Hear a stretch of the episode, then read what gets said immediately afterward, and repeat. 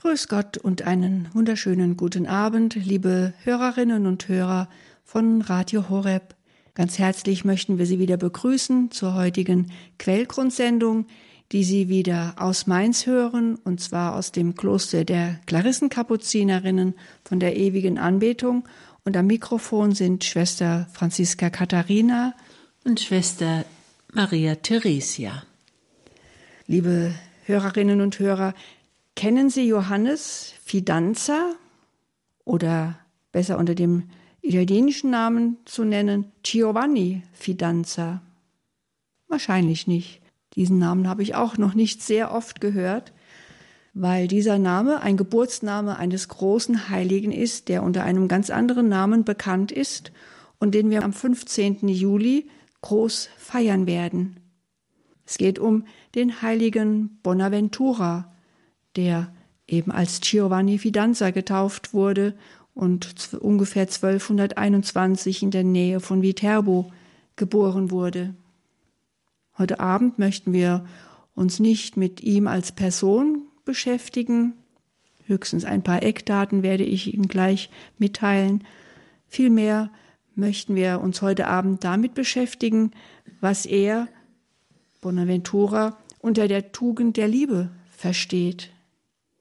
Es gibt eine kleine Schrift von ihm, die nennt sich Die vollkommene Lebensweise für die Schwestern. Mit dieser Schrift beschäftigen wir Schwestern uns schon seit mehreren Monaten gemeinsam mit einem eifrigen Kapuzinerbruder. Mit ihm lesen wir diese Schrift zusammen und es spricht uns einfach sehr an, was Bonaventura vor nun 800 Jahren so geschrieben hat an Schwestern, an Mitschwestern, an die damaligen Klarissen, was aber für uns heute noch genauso gültig ist. Und heute Abend möchten wir gemeinsam mit Ihnen betrachten darüber, was er unter der Tugend der Liebe versteht. Aber bevor wir damit anfangen, möchte ich einfach drei Episoden aus seinem Leben erwähnen, man weiß nicht genau, sind sie legendenhaft, sind sie tatsächlich so geschehen, aber auch wenn sie nicht genau so geschehen sind, so zeigen sie uns doch den Menschen Bonaventura, wie er war. Er, der große Gelehrte, der bedeutende Scholastiker, später auch Generalminister des Franziskanerordens, er, der Ehrentitel hatte wie Dr. Devotus und Dr. Seraphicus, der ganz neu versucht hat, Vernunft und Glaube miteinander in Einklang zu bringen, der den Orden, den entstandenen Orden der Franziskaner zusammengehalten hat. Dieser große Gelehrte, er hatte auch eine ja sehr einfühlsame menschliche Seite. Drei Episoden möchte ich Ihnen voranstellen zu Beginn dieser Sendung. Bonaventura war ein Arztsohn und als Kleinkind war er ganz schwer erkrankt und so heißt es, dass seine Mutter mit ihm zu Franziskus gereist ist, damit er ihn segne und ihn heile. Und das tat Franziskus. Er machte das Kreuzzeichen über das kleine Kind und tatsächlich wurde der junge Giovanni geheilt. Und kurz vor dem Tod des Franziskus 1226 reiste seine Mutter wieder mit dem Jungen zum großen heiligen Franziskus, um ihm zu zeigen, dass er tatsächlich gesund geworden ist. Und da rief Franziskus aus, als er ihn sah, O Bonaventura, was nichts anderes heißt wie von guter Zukunft. Und aus diesem Grund hat sich später der spätere Gelehrte, als er dann in den Orden eingetreten ist, selbst den Namen, den Ordensnamen Bonaventura gegeben, sozusagen als Erinnerung an, die, an seine Heilung und als Ehrung des großen Ordensgründers Franziskus. Bonaventura, gute Zukunft. Eine zweite Episode ist die man weiß, dass Bonaventura gemeinsam mit Thomas von Aquin Professor war an der späteren Sorbonne in Paris und als dann Bonaventura später Magister in Pisa geworden war, hat ihn Thomas von Aquin dort besucht und er wollte seine reichhaltige Bibliothek sehen, mit den vielen gelehrten Büchern, die er doch wohl gelesen habe und wo er sich ja mit beschäftigt und weiterbildete. Und Bonaventura war einverstanden, zog einen Vorhang, Vorhang zur Seite und hinter dem Vorhang hing der gekreuzigte Christus. Das war seine Bibliothek, das war der Grund seiner Gelehrsamkeit. Und ein drittes Geschehen kurz vor seinem Tod, ungefähr ein Jahr vor seinem Tod, wurde Bonaventura zum Kardinal erhoben und Bischof von Albano. Und man erzählt, dass die Boten des Papstes ihm den Kardinalshut bringen sollten. Und sie gingen in das Kloster, in dem er sich aufhalten sollte. Und nach längerem Suchen fanden sie ihn im Garten, als er das Geschirr spülte. Und dann erzählten sie ihm, dass er jetzt zum Kardinal erhoben wurde und dass sie ihm den Kardinalshut überbringen sollen. Und dann sagte Bonaventura zu ihnen, hängt ihn da mal in den, in den Baum, bis ich mit dem Geschirrspülen fertig bin. Das die menschliche Seite des großen Bonaventura. Er erlebte sein Kardinalsdasein nicht sehr lange. Auf dem zweiten Lyoner Konzil starb er, das er selbst mitorganisiert und durchgeführt hatte und wurde dann in großen Ehren dort in Lyon begraben. Dieser Bonaventura war also ein Franziskaner, quasi ein Mitbruder unseres Ordens und von daher war er, stand er auch den Klarissen sehr nahe und ich glaube, es ist wirklich für uns und auch für Sie gut, sich mit seinen Gedanken zu beschäftigen, die doch so bodenständig sind, wie auch er so bodenständig war als hoher Gelehrter. Und es ist ein, ein gutes Thema, so finden wir, uns mit der Liebe zu beschäftigen. Denn wer braucht sie nicht? Wer möchte sie nicht? Wer möchte nicht geliebt werden? Und wer von uns möchte sich nicht bemühen, Gott zu lieben? Und wer sehnt sich nicht von uns von Gott geliebt zu werden.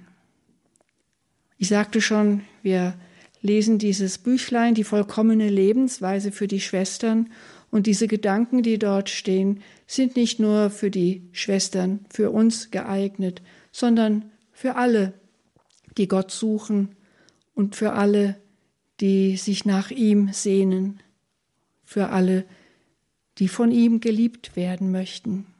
Und so zitiere ich ein paar wenige Sätze von ihm, sozusagen als Einstimmung in das Thema. Da schreibt er nämlich, die Liebe ist so sehr Tugend, dass nur sie allein die Tugend genannt wird. Wer sie hat, ist reich gesegnet und glücklich. Wer sie nicht hat, ist dagegen arm, elend und unglücklich. Ich glaube, das können auch wir unterschreiben. Wer sich nicht geliebt fühlt, der sich nicht geliebt weiß, der keine Liebe erfährt oder je erfahren hat, der fühlt sich unglücklich, arm und elend, so wie es Bonaventura schreibt. Und wenn wir geliebt werden, wenn wir die Liebe erfahren, wenn wir die Liebe spüren, die uns jemand entgegenbringt, dann schweben wir doch auf Wolke sieben und fühlen uns glücklich und er schreibt weiter, Bonaventura, wenn also die Liebe eine so bedeutende Tugend ist, dann muss man sich vor allen anderen Tugenden um die Liebe bemühen, und zwar nicht um irgendeine Liebe, sondern allein um die Liebe, die Gott über alles liebt, und den Nächsten um Gottes Willen. Hier kann man fragen, ist es nicht oft so, dass wir Menschen zuerst nach der Liebe suchen, die uns ein Mensch entgegenbringt, dass wir uns danach sehnen, einen anderen Menschen wirklich zu lieben. Und dann kommen wir erst zu Gott und versuchen, das, was wir in der menschlichen Liebe erfahren, auf Gott zu übertragen. Das ist vielleicht allzu menschlich, dass die menschliche Liebe an erster Stelle steht. Aber Bonaventura sagt ganz eindeutig, es geht nicht um irgendeine Liebe, sondern allein um die Liebe, die Gott über alles liebt und den Nächsten um Gottes willen. Also zuerst die Gottesliebe, dann die Nächstenliebe.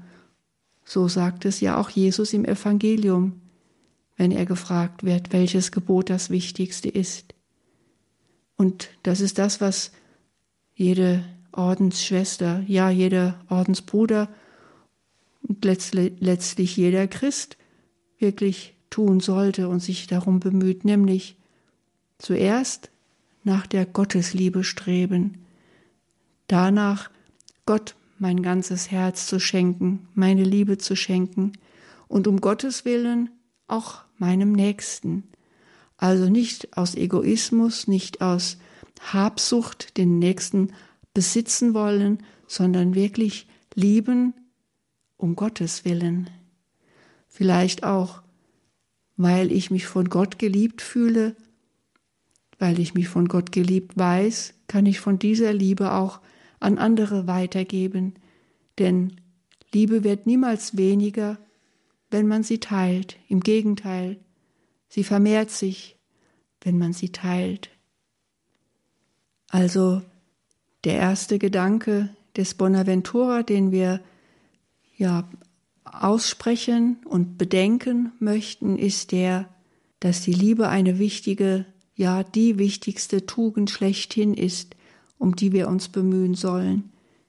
Die Liebe, die Gott über alles liebt und den Nächsten um Gottes willen. Mit diesen Gedanken können wir jetzt erst einmal ein wenig in die Musik eintauchen und diese Gedanken in uns wirken lassen.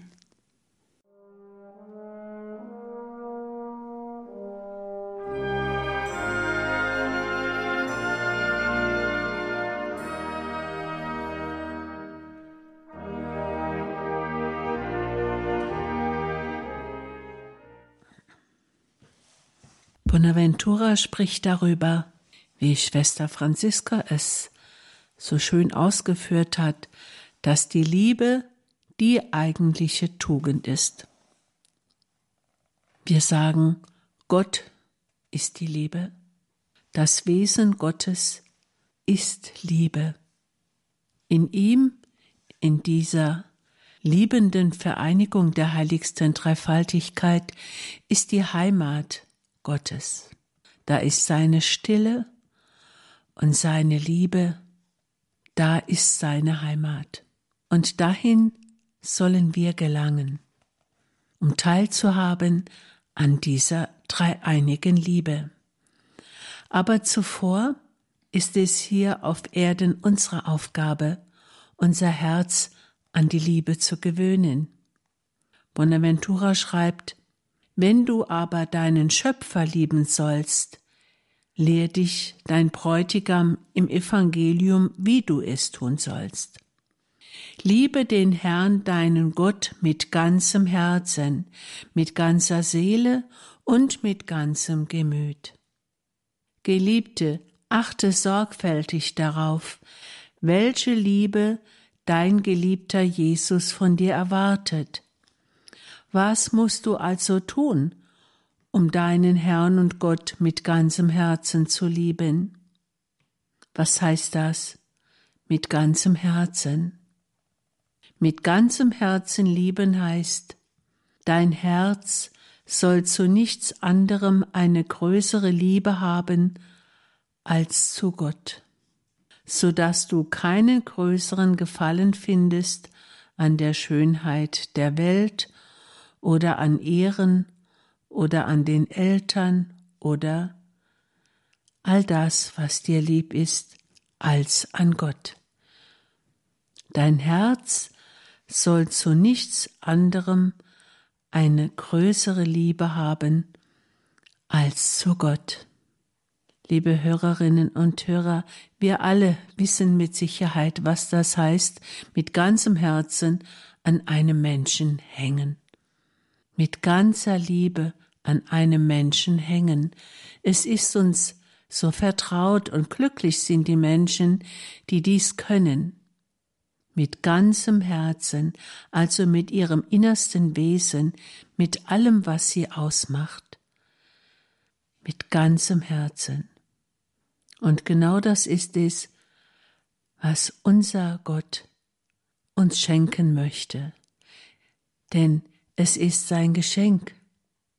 Es ist sein Geschenk, dass wir ihn lieben dürfen. Meister Eckhart sagt einmal, Gott sehnt sich so sehr nach der Liebe des Menschen, als wäre er ohne sie nicht ganz selig, als könne er nicht selig sein ohne die Liebe des Menschen, die freigeschenkte Liebe des Menschen. Wenn ich diese Zeilen lese, dann, ja, dann, dann überkommt mich jedes Mal eine solche Rührung, dass wir Menschen Gott so wichtig sind, dass er uns so sehr ernst nimmt, als würden wir ihm zu seiner Seligkeit fehlen. Und doch wissen wir und glauben wir, dass wir einen dreifaltigen Gott haben, der in sich selbst selig ist, dem es an nichts mangelt, nichts mangelt ihm. Aller Herrlichkeit Inbegriff ist in ihm. Und doch, wer sind wir denn überhaupt, dass Gott sich nach unserer Liebe sehnt? Das muss man sich mal wirklich zu Herze nehmen. Franz von Sales sagt einmal, wir denken über die Wahrheiten Gottes nach, damit wir sie lieb haben, damit wir immer mehr Freude an dieser Wahrheit haben, ja, damit wir immer mehr fähig werden, unser Herz an diese Liebe zu gewöhnen. O Ewigkeit, du Schöne, mein Herz an dich gewöhne das Herz an Gott gewöhnen. Das gefällt mir.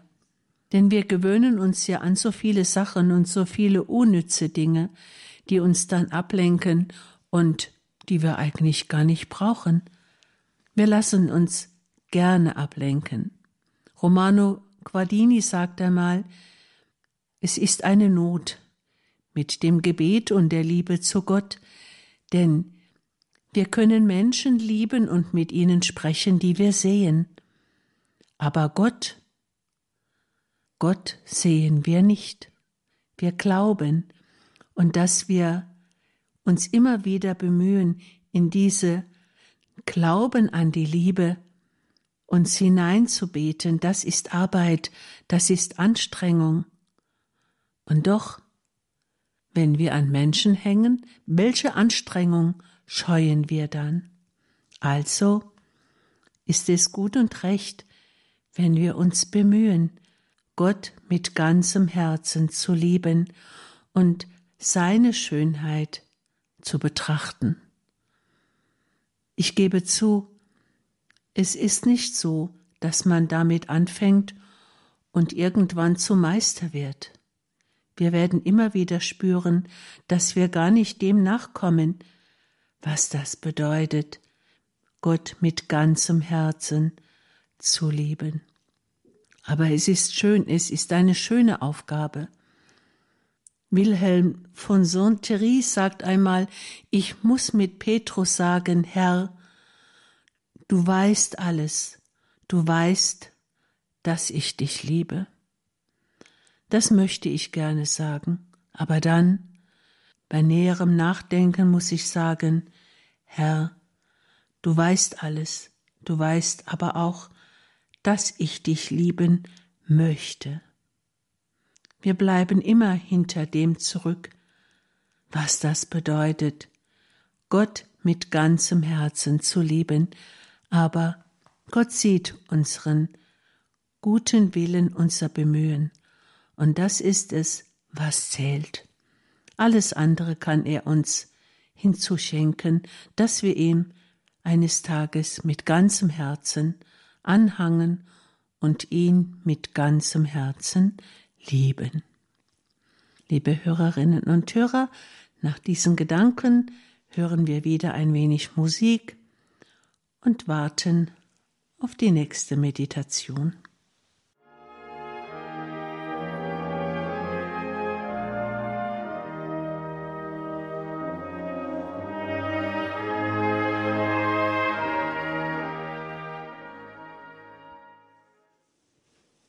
Nicht nur mit ganzem Herzen, so schreibt Bonaventura weiter in dieser schönen Schrift, nicht nur mit ganzem Herzen, sondern auch mit ganzer Seele ist der Herr und Gott Jesus Christus zu lieben.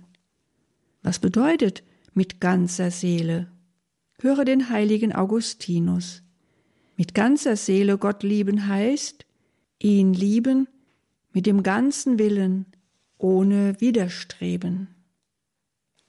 Also nicht nur mit dem Herzen, so wie wir es gerade eben gehört haben von Schwester Theresia, sondern auch mit ganzer Seele sollen wir Gott lieben.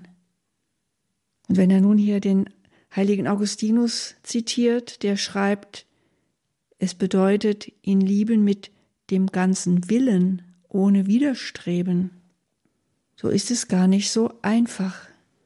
Mit dem ganzen eigenen Willen Manchmal geht es ja ganz und gar gegen meinen Willen und dann auch noch ohne Widerstreben, gerade wenn es gegen meinen Willen geht. Aber wenn es heißt, mit ganzer Seele Gott lieben, da fällt mir das Bild der heiligen Hildegard von Bingen ein, die beschreibt, wie Gott ihre Seele geschaffen hat und sie ganz zärtlich in die Hand nimmt und sagt, geh nun in dieses Leben hinein, in diese Welt hinein, und du hast ein gutes Geleit, mein Geleit, und bei Zeiten kehrst du wieder an mein Herz zurück. Meine Seele, ich kann sie nicht verorten, ich kann sie nicht beschreiben, ich kann sie nicht fotografieren, ich kann sie nicht sehen, und doch sind wir doch beseelte Wesen.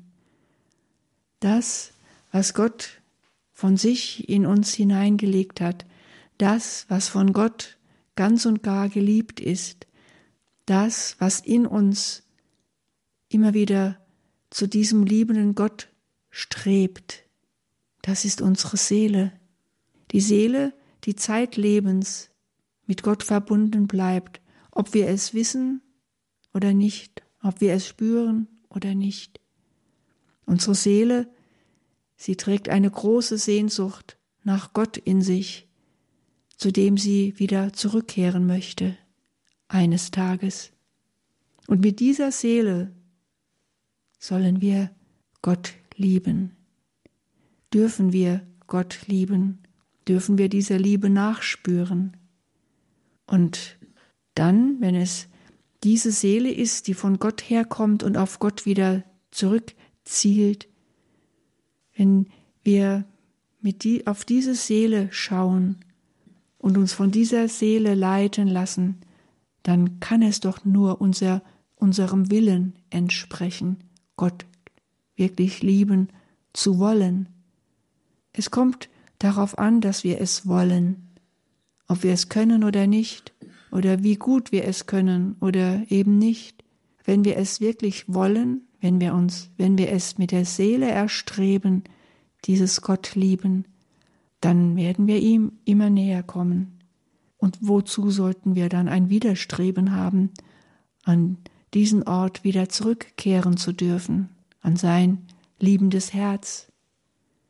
Und doch wissen wir alle, dass es nicht immer so leicht ist. Und Bonaventura schreibt ja auch weiter in den nächsten zwei Sätzen, du liebst dann mit ganzer Seele, wenn du nicht das tust, was du willst, nicht das, wozu die Welt rät, nicht das, was das Fleisch dir einflüstert, sondern wenn du das gerne und ohne Widerstreben tust, von dem du weißt, Gott will es. Ja, geht unsere Liebe zu Gott so weit, dass wir wirklich das tun, was Gott will, dass wir nicht das tun und das wollen, was wir doch wirklich wollen, oder das, wozu die Welt rät, oder was uns das Fleisch einflüstert, so wie es Bonaventura schreibt. Das Leben, das wir leben, hängt doch sehr auch von unserem Willen ab, wonach wir streben, was wir wollen. Und da immer drauf zu schauen, ja, was möchte eigentlich Gott von mir? Das wäre ein großer Schritt hin zu seiner Liebe und ein großer Schritt auf dem Weg, ihn zu lieben. Ich möchte zwei kleine persönliche Beispiele dazu sagen, die mir dazu einfallen. Als ich vor vielen Jahren, vor ungefähr 27, 28 Jahren hier in das Kloster eingetreten bin, da wollte ich zunächst nicht ins Kloster, das war nie mein Wille, irgendwann in ein Kloster einzutreten. Mein Lebensplan war vollkommen anders. Es war nicht mein Wille. Und die Welt hat mir davon abgeraten, von allen Seiten. Tu das nur nicht, das ist nicht dein Platz, das ist nicht dein Weg. Es war nicht mein Wille.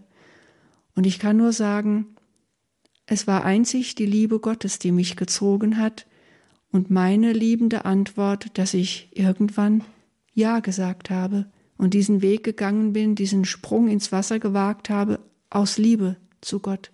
Anders hätte ich ihn nicht gehen können. Wenn meine Seele nicht diese große Sehnsucht in sich getragen hätte, immer näher zu Gott zu kommen, wäre ich heute nicht hier. Hätte ich auf die Welt gehört, die mir abgeraten hat, wäre ich jetzt nicht hier. Aber ich bin hier, aus Liebe zu Gott, weil Gott mich liebt und weil ich das, was ich eigentlich nicht wollte, doch gerne tat, weil ich spürte, Gott will es. Und ein zweites Beispiel, wer uns schon bei dem, beim Bibelgespräch gehört hat oder auf unserer Homepage war, hat erfahren, dass es hier in unserem Kloster einen Äbtissinnenwechsel gab. Es stand die Wahl an und ich wurde zur Äbtissin gewählt. Und es war wirklich nicht mein Wille, es war nicht mein Plan, es war etwas, was mich ja irgendwie überrumpelt hat und es fiel mir schwer, innerlich dazu Ja zu sagen. Aber als ich gewählt wurde, wurde ich gefragt, nimmst du die Wahl an? Ich wollte Nein sagen. Aber ich war nicht dazu fähig, Nein zu sagen, wenn die Schwestern zu mir Ja sagen. Und es war mir klar, es ist Gottes Plan, dieser Plan, der jetzt neu auf dem Tisch liegt. Und ich sagte ja mit Gottes Hilfe. Und ab diesem Moment konnte ich es wirklich von innen her wollen. War ich einverstanden und es war mir plötzlich das leicht, was mir vorher so schwer erschien. Aber nicht, weil ich es wollte, sondern weil ich es aus Liebe zu Gott und zu meiner Gemeinschaft getan habe. Und so kann man wirklich auch mit Bonaventura sagen, wenn ich die Liebe zu Gott gefunden habe, dann habe ich das Glück gefunden. Das macht mich glücklich und reich. Und das wünsche ich allen, die vor einer Entscheidung stehen, vor einer wichtigen Lebensentscheidung, dass sie erkennen, was Gott will und dass sie es aus Liebe zu Gott tun können, ohne Widerstreben. Noch einmal hören wir ein wenig Musik und dann schauen wir nochmal in den Text von Bonaventura, denn er gibt uns auch noch einen dritten Impuls.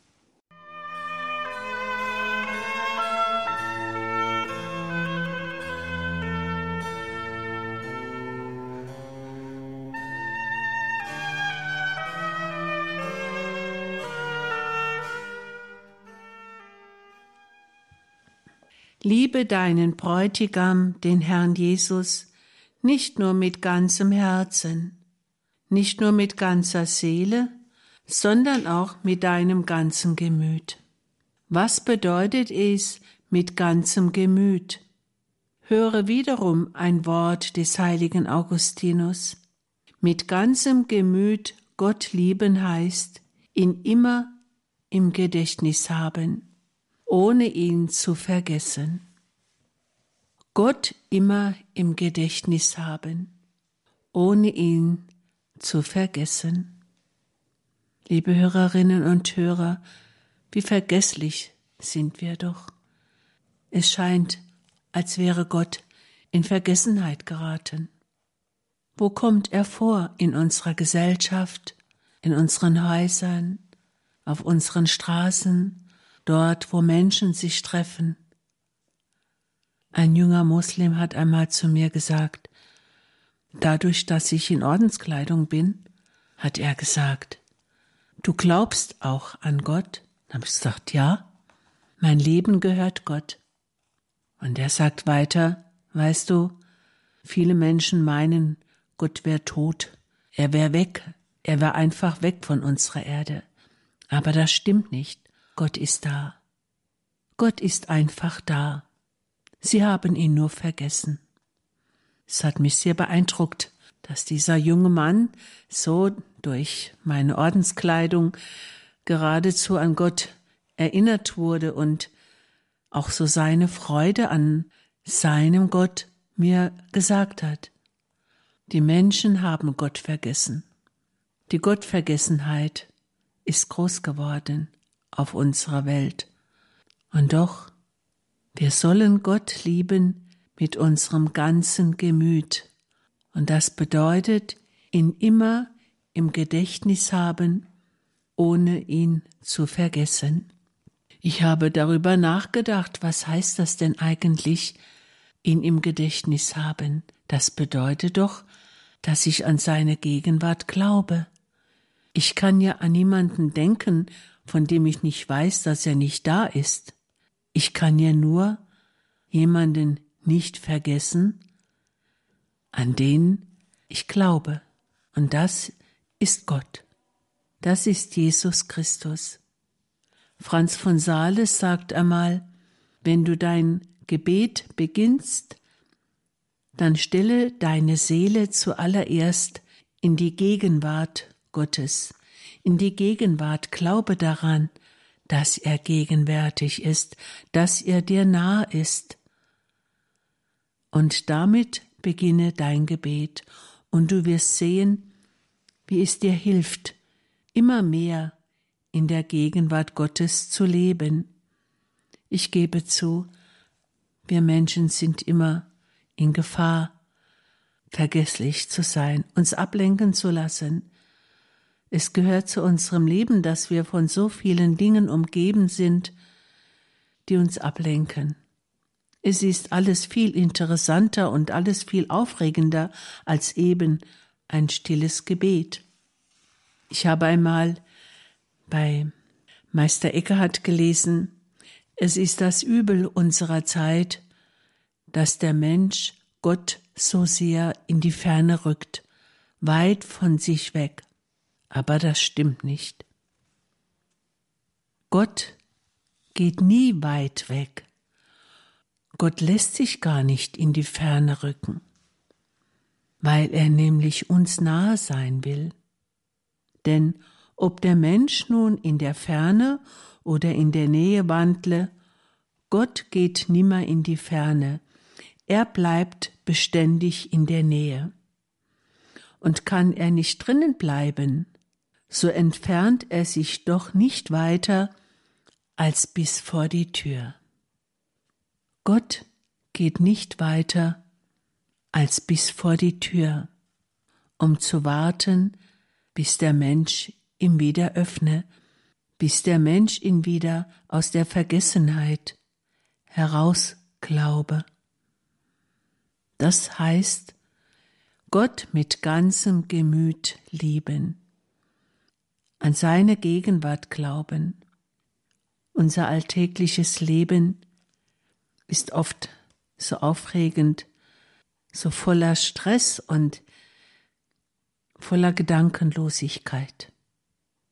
Und doch, es liegt an uns, dass wir immer wieder und seien es nur kleine Momente, unser Herz sammeln, dass wir uns ganz schnell seine Gegenwart vorstellen. Denn Paulus sagt ja, in ihm leben wir, bewegen wir uns und sind wir. Denn Gott geht nie in die Ferne. Wir leben in ihm. Er hat uns Lebensodem eingehaucht, wie es bei der Erschaffung des Menschen heißt. Wir leben im Atem Gottes. Und wir dürfen es tun. Wir dürfen uns tagtäglich in seiner Gegenwart aufhalten und in seiner Gegenwart leben.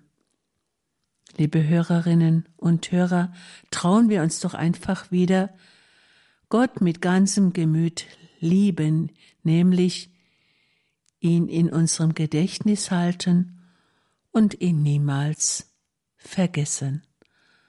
Gott niemals vergessen.